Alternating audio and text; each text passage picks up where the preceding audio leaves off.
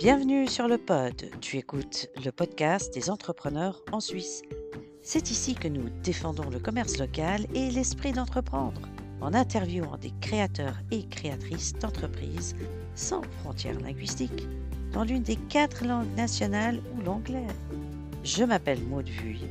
En tant qu'indépendante, je veux soutenir l'entrepreneuriat local, nous faire connaître et faire en sorte que nos histoires créent du lien et deviennent ainsi un vecteur de réussite, d'intégration et de plaisir partagé. Alors bonjour Stéphanie, ravi, ravi de t'avoir aujourd'hui.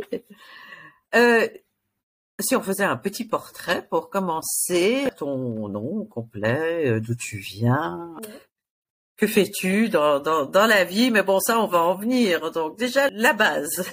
la base. Alors, euh, bah, je m'appelle Stéphanie, j'ai 35 ans et je pense que mon plus grand rôle, euh, c'est d'être la maman de, de, deux petits garçons qui ont aujourd'hui 5 euh, ans et 3 ans. Euh, voilà. Et donc, professionnellement, donc j'ai ouvert une arcade sur Genève, un espace de bien-être et de rencontre pour les familles on propose euh, diverses activités. Voilà. Alors ça, c'est ça, c'est vraiment formidable. Je, je sais que ça, c'est une des évolutions que je trouve si positive depuis 20 euh, ans, enfin une, le temps d'une génération, c'est qu'il y a énormément de choses pour les familles et des, des activités en fait très créatives et centrées sur comment euh, avoir une meilleure expérience en fait en tant que parent. Mm-hmm.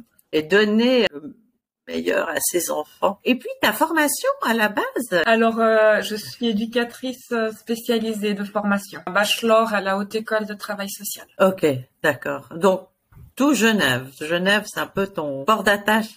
Ouais, je suis née à Genève. J'ai ah ah. toujours vécu à Genève et euh, je, je vis à Genève. ça va très bien. Ok, euh, super. Et alors, comme tu m'as dit, l'une des premières fois qu'on s'est rencontrés, tu parles le français? Je parle le, français. Et exclusivement le français. Ouais. voilà, exactement.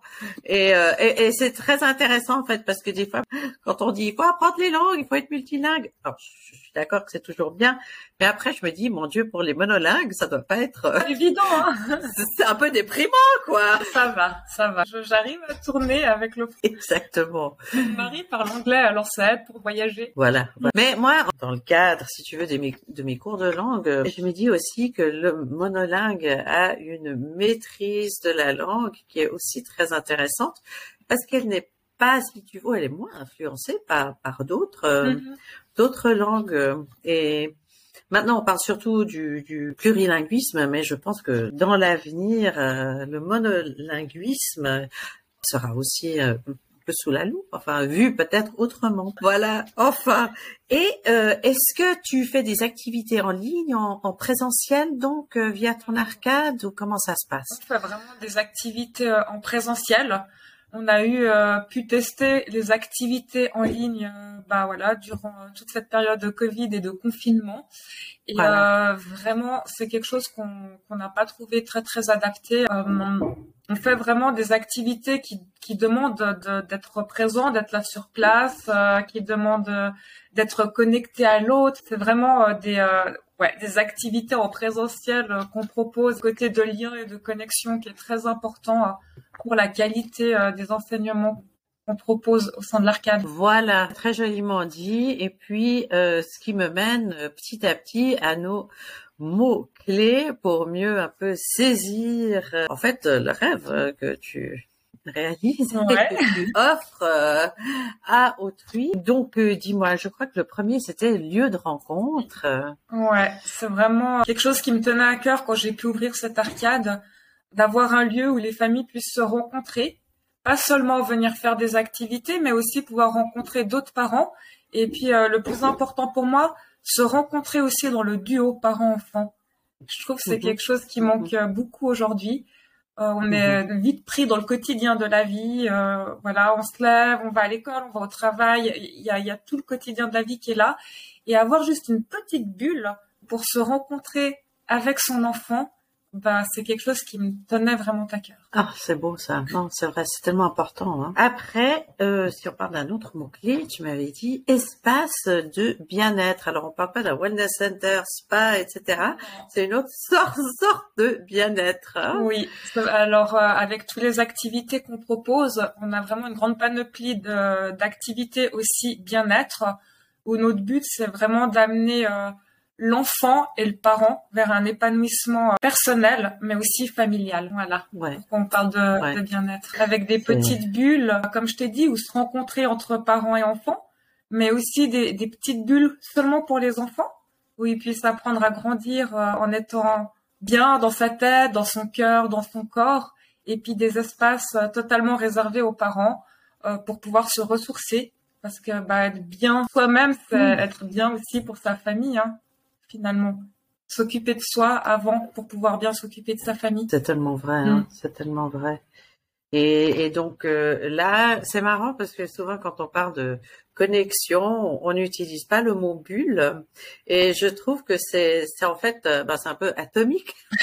c'est pour ça qu'on dessine un peu les atomes aussi, hein, des petites bulles reliées entre elles. Vrai. Mais voilà, c'est montrer cette dualité, en fait, ce besoin d'avoir une bulle qui est pour soi mais euh, aussi de pouvoir euh, avoir d'autres personnes dans sa bulle ou connecter euh, autrement. Donc connexion, sauf erreur de ma part, et temps pour soi étaient deux autres de tes mots-clés. Mmh. Oui, c'est vrai. En plus, ça se rejoint. Hein. et après, donc, les liens d'attachement. Oui, bah, ça se rejoint aussi parce que c'est vraiment ce lien qui est si important entre le parent et l'enfant. Ça, c'est quelque chose qu'on essaye de travailler au travers des activités qu'on fait, notamment des activités avec des tout petits, comme euh, le massage euh, bébé, des ateliers de portage, des cercles de maman, enfin. Et, puis euh, bah, la langue des signes avec bébé aussi. Voilà, alors on reviendra là-dessus. Comme j'ai grandi aux États-Unis, je trouve ça absolument extraordinaire, hein, parce que c'est vrai que la langue des signes fleurit là-bas depuis hein, 40 ans.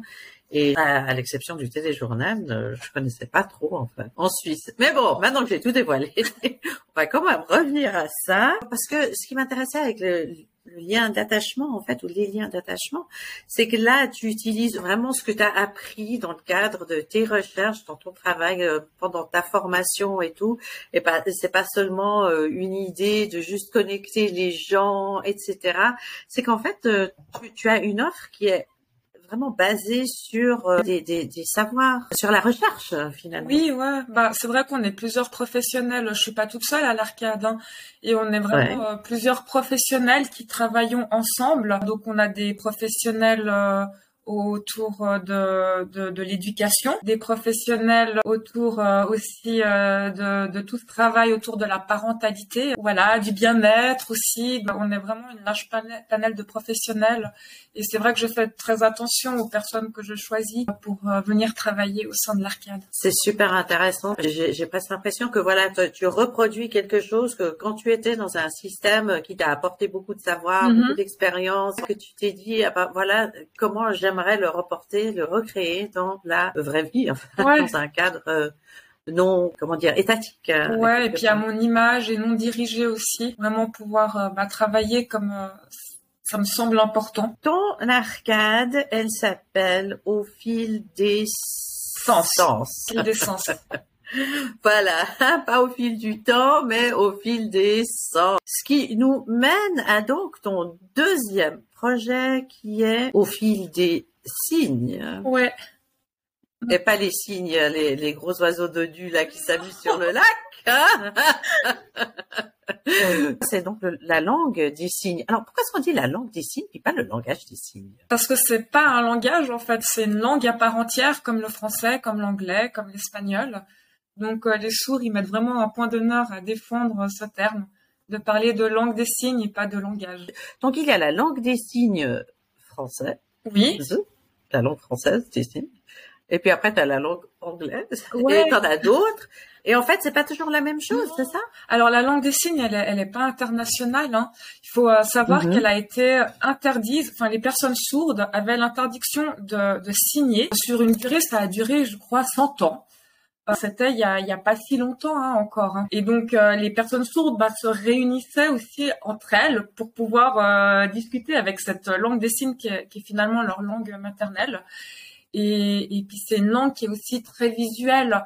Donc c'est vrai que nous, quand on va penser à une maison, on va penser à un toit euh, pointu d'une maison. Et puis au Japon, euh, la maison, euh, on va pas avoir la même image, donc on va pas le signer pareil. Donc c'est une langue qui a vraiment évolué dans, dans plusieurs coins du monde et qui est, qui est très culturelle, qui est très imagée. Voilà pourquoi les, les différences entre chaque pays. Et puis il faut savoir que même en Suisse, souvent entre Genève, entre Fribourg, enfin voilà, entre les cantons de la Suisse. Alors c'est très minime, hein, mais il peut y avoir euh, quelques différences. Et puis très étonnant aussi, la langue des signes suisse est différente de la langue des signes française. on va avoir moins de différences contre euh, la langue des signes, je sais pas, éthiopienne et la langue des signes suisse. Mais il y a quand même des différences. Donc, il y a la langue des signes que tu vois au téléjournal en mhm. Suisse. Hein? Ensuite, euh, je sais que dans les, crèches, il y a cette communication avec les bébés, euh, mais est-ce que c'est la même langue euh, des signes? C'est une très très bonne question. Alors, quand on signe avec les bébés, ce qu'on fait, hein, ce que je propose aussi aux ateliers signe avec bébé, on mm-hmm. va utiliser la langue des signes, les vrais signes de la langue des signes, comme je te l'ai dit, qui est une une langue qui est très visuelle en fait, qui parle énormément. Mais par contre, bah, la langue des signes, c'est une langue, une langue à part entière qui a sa propre syntaxe.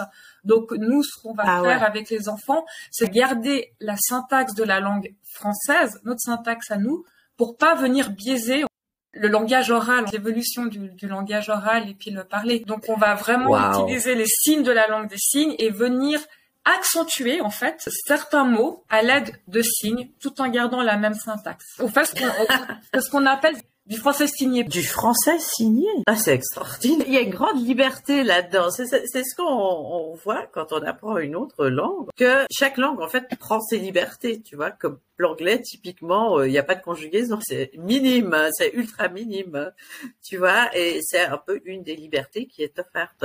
Et donc, le français signé utilise en partie donc la langue des signes, mais va mettre les, les mots, enfin va parler entre guillemets dans l'ordre du français, le même ordre, la même structure de phrase que le français. On vient imager les mots importants de la phrase. Et ce qui est important, c'est que quand on signe avec les, les, les, enfants, les petits, les bébés, on parle toujours. On va pas signer en silence parce que le but, c'est vraiment l'acquisition du langage oral. Donc, euh, on, parle normalement, comme on parle là, toi et moi, ensemble. Et euh, là, sur les mots importants, en fait, on va venir euh, placer un signe, mais qui est le vrai signe de la langue des signes? Par exemple, c'est intéressant, comme tu dis, maintenant je comprends mieux pourquoi tu dis c'est vraiment imagé. C'est que si je bois, je pourrais dire tasse ou bien boire ou je ne sais pas, soif, et montrer, enfin, t'as as, l'image qui est là.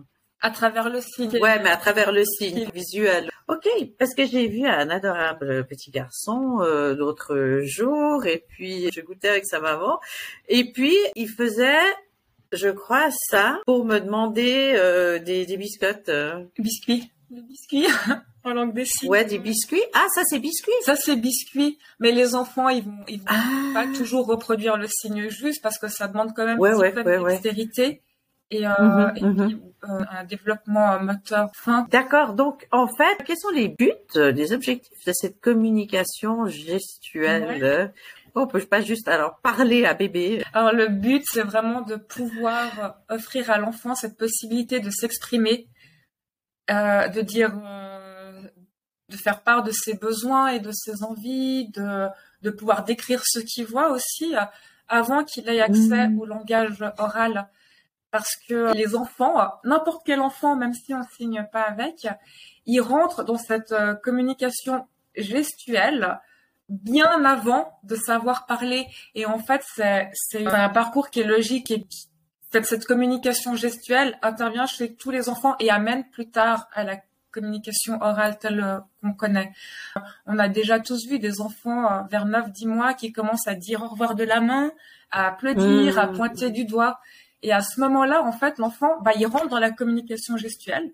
Mais comme nous, en tant qu'entendants, notre communication non verbale est très pauvre, il reste avec ces trois quatre signes euh, qu'on possède et qu'on a à notre disposition. Si on vient prendre les signes de la langue des signes et qu'on vient à ce moment-là les, lui donner et lui offrir un répertoire de signes plus grand, bah l'enfant il les prend, il s'en empare et on voit des enfants à 9-10 mois qui sont capables de faire des demandes, de dire qu'ils ont peur, de dire qu'ils ont soif, qu'ils ont envie d'être changés. Le but c'est vraiment de pouvoir leur offrir cette possibilité de s'exprimer avant qu'ils puissent le faire oralement. Et puis ça permet par la suite d'éviter euh, bah, certaines frustrations. Ça permet à l'enfant de se faire comprendre, mais ça permet aussi à l'enfant d'entrer dans la communication beaucoup plus rapidement avec les autres. Souvent, un parent qui va signer, bah, il va se mettre à la hauteur de son enfant. Il va rentrer un peu dans une dans une communication positive. Euh, il se met à hauteur, il le regarde dans les yeux. Pour signer, bah, il faut être face à face. Donc, euh, il y a tout ça qui se met en place. Le but vraiment euh, de mettre les signes avec les bébés en place. Oui, puis c'est assez, je vais pas dire calme parce qu'on peut tout à fait montrer, mais enfin c'est pas, il n'y a pas de nuisance Oui, c'est vrai. D'ailleurs, les crèches, euh, il y a beaucoup de crèches qui commencent à signer. Et le retour qu'on a de ces crèches qui mettent en place la langue des signes, euh, un niveau sonore beaucoup plus bas, en fait, ça permet euh, bah, d'apaiser les enfants qui n'ont plus besoin de crier pour se faire comprendre, par exemple. Ah ouais, bien sûr, bien sûr. Hein. Mais finalement, dans, le cadre de mes cours d'anglais pour enfants, des fois, je fais la même chose. Hein. Des, gestes, hein, quand il y a quelqu'un à attendre, j'utilise souvent ma main et euh, ah. le, le, plus drôle, ça, mais ça c'est surtout avec les adultes, euh, c'est quand ils font une petite erreur qu'ils devraient peut-être pas continuer à faire tout le temps. En, en fait, j'ai quelque chose dans le visage où il y a, y a, mon expression qui change un peu. Et après euh, quelques semaines, j'ai qu'à les regarder ou faire, je sais pas, bouger un petit quelque chose, et tout de suite, ils s'autocorrigent. Ah. C'est très drôle. Mm. On a tendance à oublier cette toute la gestuelle en fait, et qu'on l'utilise, certes pas au degré. Elle est très... Alors, c'est une forme d'éducation positive. Euh, bah, pour les raisons que je t'ai décrites avant, que vraiment ça permet de se mettre à la hein. hauteur de l'enfant tout simplement, et puis des, des, mhm. parents qui sont plus à l'écoute aussi de leurs enfants quand on peut signer avec. Moi, je trouve que sur les temps de repas, euh, souvent, ce qui peut se passer quand on a un enfant qui parle pas, bah, il est mis euh, sur sa chaise, il mange son repas, puis les adultes vont parler entre eux. Et quand on a un enfant qui signe, il va être inclus aussi dans, dans ces temps de repas. On va essayer de l'inclure dans la conversation. Il va pouvoir dire qu'il a encore soif, qu'il va encore manger. Voilà, pour ça que je parle d'éducation. J'aimerais résumer comment tu mets tout en place euh, cette arcade où tu réunis des professionnels et finalement la langue des signes? Et tu as juste très brièvement parlé avant de, du massage euh, bébé. Mais donc comment est-ce que tu mets tout ça en place quelles sont les différentes activités? Elles illustrent quand même tout ce qui est important pour toi.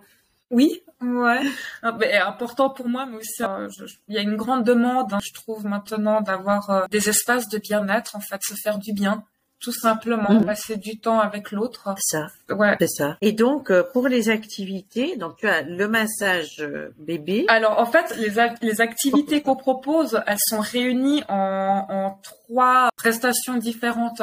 Donc on a vraiment ces ateliers euh, parents-enfants. Ah oui, euh, Là, on aurait des ateliers de portage, du massage avec bébé, du, du yoga euh, postnatal, du baby yoga, les ateliers de signes avec bébé, du yoga famille, parents-enfants, mhm. des, des des, des, cercles de bien-être parents-enfants. On a aussi des ateliers qui sont exclusivement réservés pour les enfants, pour les aider vraiment à grandir en confiance et euh, comme je t'avais dit, être bien dans leur tête, dans leur cœur et dans leur corps. On propose des ateliers de philosophie, des ateliers créativité, des ateliers pour apprendre euh, un petit peu euh, différemment. C'est des ateliers qui se basent beaucoup sur les pédagogies alternatives, non la pédagogie Montessori. On propose mhm. aussi des ateliers Montessori pour les enfants au sein de l'arcade. Voilà, toute une panoplie d'ateliers aussi réservés aux enfants.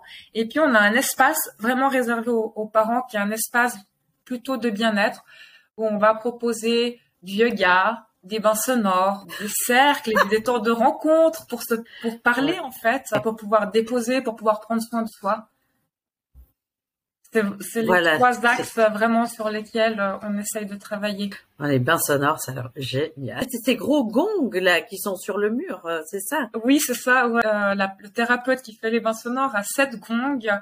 Je sais plus exactement, mais 16 vols tibétains et enfin voilà, il a encore plein d'instruments vibratoires et soins en fait. Il en parlera mieux que moi, mais pendant une heure, voilà, on est baigné dans, dans ces champs vibratoires avec ces, instruments de musique et c'est vraiment fort. Ouais, ouais, ouais. Donc maintenant je comprends mieux le, nom de ton arcade. Enfin euh, voilà, tous les sens sont représentés. Oui, puis que l'enfant grandit aussi à travers euh, à travers les cinq sens. C'est la façon dont il appréhende le monde, euh, voilà, qui, qui, le fait grandir. C'est un, nom que je trouve assez poétique aussi. Ah oui, bah, faut que je te demande où est-ce qu'on peut te trouver, Stéphanie ah oui, important ça. Oui, quand même. on, est, on est situé euh, au cœur de Genève, dans le quartier euh, de la Concorde. C'est entre Charmy et Châtelaine. C'est euh, mhm. très très bien distribué par les, les, bus. À 15 minutes de la gare environ, il y a plein de places de parking autour si on vient en voiture. On est très très accessible et, et voilà, dans ce quartier de la Concorde. Ok, super. Donc voilà, là c'est où tu es donc euh, physiquement, où il y a de l'arcade. Oui. Et puis sur Internet Au fil des sens, à une page Facebook et puis une page mhm. Instagram aussi qu'on essaye de, de nourrir euh, régulièrement. Euh, donc au fil des sens sur Facebook et sur Instagram c'est au fil des sens atelier. Ok. Voilà. Et puis euh, l'année passée, j'ai créé avec euh, avec ma collègue Solène justement au fil des signes pour pour pas différencier un peu parce que ces ateliers ont quand même lieu sur euh, au fil des sens, mais ça demandait une visibilité un petit peu plus grande parce qu'on fait mhm. plusieurs choses. On, on, fait donc ces ateliers signés avec bébé et on propose des ateliers comptines signés. Donc c'est des ateliers d'éveil ah musical où on chante et on introduit la langue des signes dans les chansons qu'on fait euh, euh, durant cet atelier. Donc ça, je l'anime avec euh, Benjamin, mon collègue qui est musicien.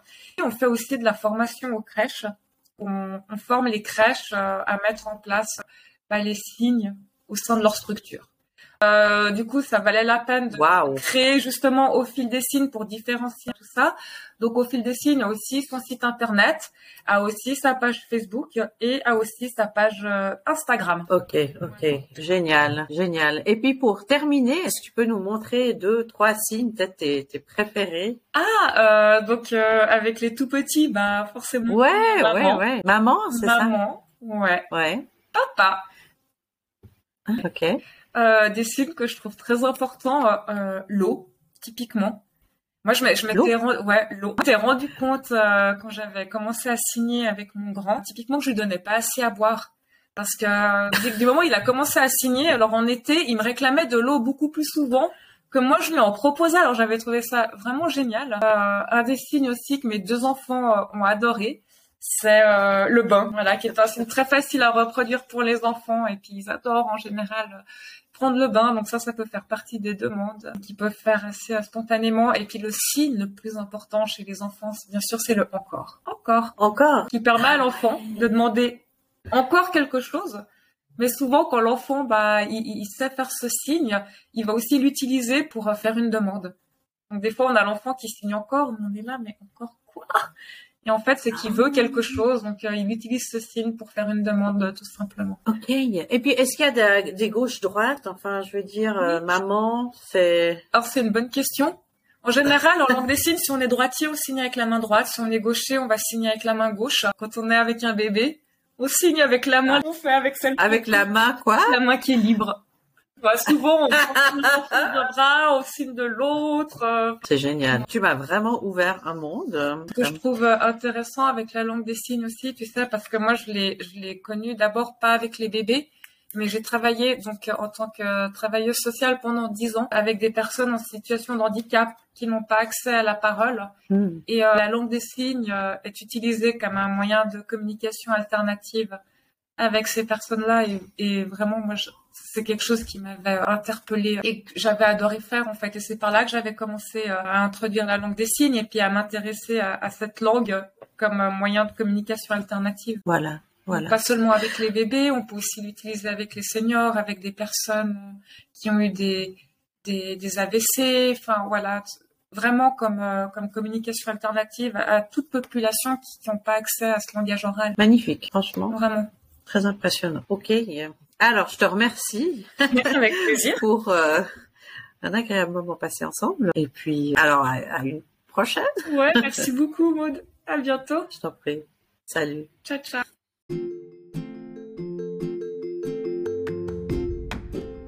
Merci de nous avoir écoutés. Tu viens de découvrir une autre entreprise locale. Et si tu apprends les langues, alors tu auras retenu des mots et expressions utiles que tu peux désormais comprendre et utiliser en toute confiance. Dès mars 2022, nous mettrons à disposition des ressources pour apprendre et enseigner les langues par le biais des pods sur oyes.ch. Je suis Maud Vuille de Oyes Languages. À la prochaine!